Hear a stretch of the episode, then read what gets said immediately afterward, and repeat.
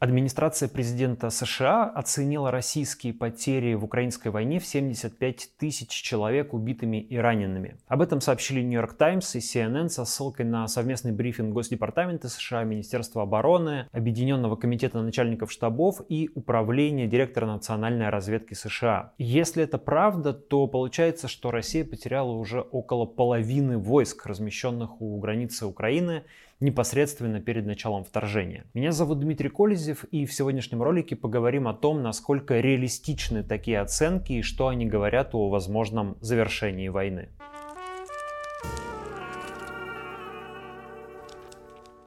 Министерство обороны России уже несколько месяцев не предоставляет официальные данные о российских потерях. Последний раз эти данные появлялись в конце марта, и тогда в Минобороны сказали, что погиб 1351 человек, а ранены были 3825. Вполне возможно, что данные соответствовали действительности на тот момент, но надо предполагать, что Минобороны, вероятно, не учитывает в своих официальных потерях добровольцев, военнослужащих так называемых войск ДНР и ЛНР, наемников, разгвардейцев, пограничников и сотрудников других ведомств, которые погибали или были ранены в Украине. Но заметим, что соотношение убитых и раненых примерно 3 раненых на одного убитого. Такое соотношение характерно для войн 20 века. До последнего времени считалось, что в современных высокотехнологичных конфликтах соотношение другое. Например, в американской армии во время войн это примерно 10 раненых на одного убитого. Но так как украинская война ведется довольно архаичными способами, скорее соответствующими 20 веку, а у российской армии могут быть трудности со снабжением и с медицинской помощью, соотношение 3 к 1 можно считать довольно реалистичным.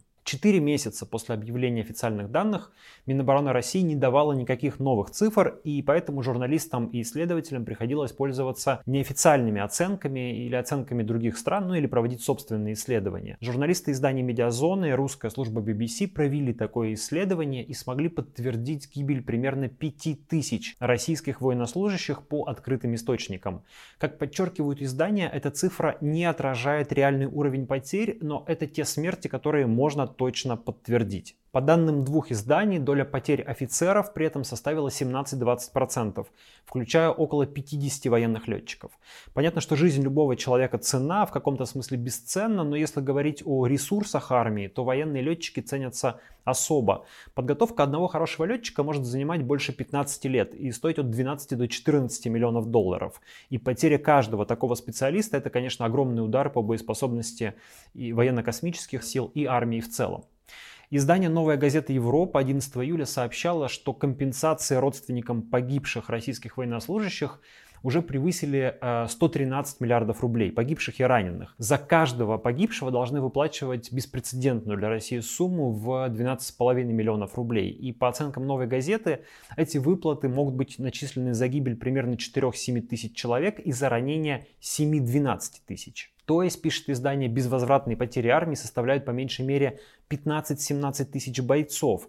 Это 10-11% от первоначальной группировки войск, переброшенной для войны в Украине.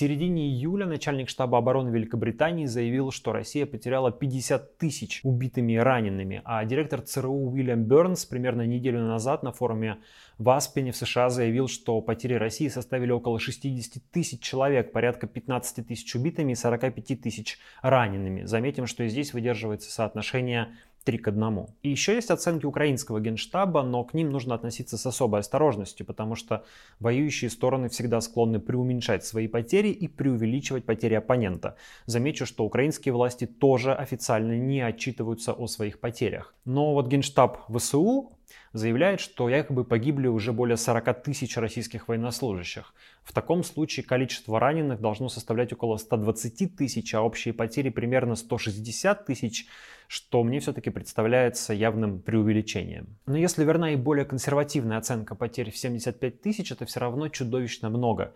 Если использовать соотношение 3 к 1 и предположить, что около 18 тысяч погибли, то потери России за 5 месяцев войны превысили потери Советского Союза за 10 лет афганской войны, когда погибли около 15 тысяч человек, и существенно превысили общие потери России в Первой и Второй чеченских войнах, когда по официальным данным погибли около 9 тысяч военнослужащих. Впрочем, и эта цифра, конечно, тоже может быть заниженной.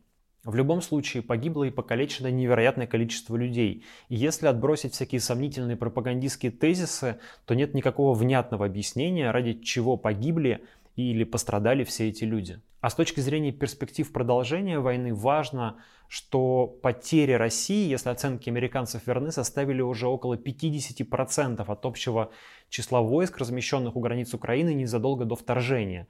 И это должно существенно сказываться на боеспособности армии. По данным американских аналитиков, потеря даже 10% личного состава лишает подразделения способности полноценно выполнять свои задачи. Без официальной мобилизации, чтобы восполнить потери, России приходится активно зазывать на войну добровольцев и использовать силы частных военных компаний. В ДНР и ЛНР мужчин принудительно отправляют воевать, а руководство ЧВК Вагнера, как утверждают независимые СМИ, лично объезжает колонии для бывших силовиков и уговаривает их записываться добровольцами на фронт, обещая амнистию в случае возвращения, если они выживут. Регионам предписано собрать на фронт отряды добровольцев по несколько сотен человек. Мне это напоминает, как в средневековье вассалы собирали для своего сюзерена ополчение, чтобы он мог захватить на войне земли соседнего феодала. Даже если оценки американцев преувеличены, российские потери в любом случае очень высоки и являются тем фактором, который подталкивает Владимира Путина к завершению войны. Не случайно за последние недели министр иностранных дел России Сергей Лавров уже несколько раз напомнил, что Россия готова к переговорам. Однако Украина пока разговаривать не хочет и рассчитывает, что новое американское и европейское оружие, которое прибывает в страну, переломит ход конфликта. Вчера ВСУ смогли повредить Антоновский мост через Днепр, который критически важен для снабжения российской группировки в Херсоне.